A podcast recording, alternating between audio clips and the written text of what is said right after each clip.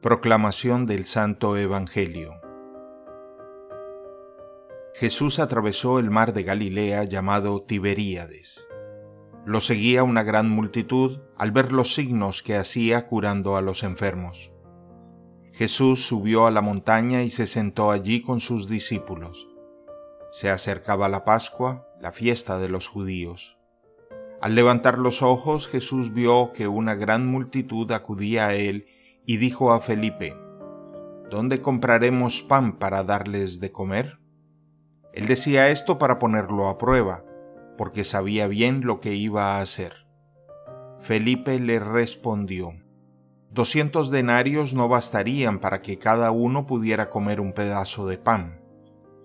Uno de sus discípulos, Andrés, el hermano de Simón Pedro, le dijo, Aquí hay un niño que tiene cinco panes de cebada y dos pescados. ¿Qué es esto para tanta gente? Jesús le respondió, Háganlos sentar. Había mucho pasto en ese lugar. Todos se sentaron y eran como cinco mil hombres.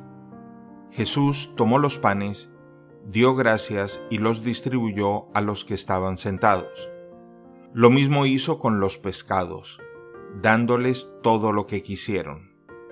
Cuando todos quedaron satisfechos, Jesús dijo a sus discípulos, Recojan los pedazos que sobran para que no se pierdan nada. Los recogieron y llenaron doce canastas con los pedazos que sobraron de los cinco panes de cebada.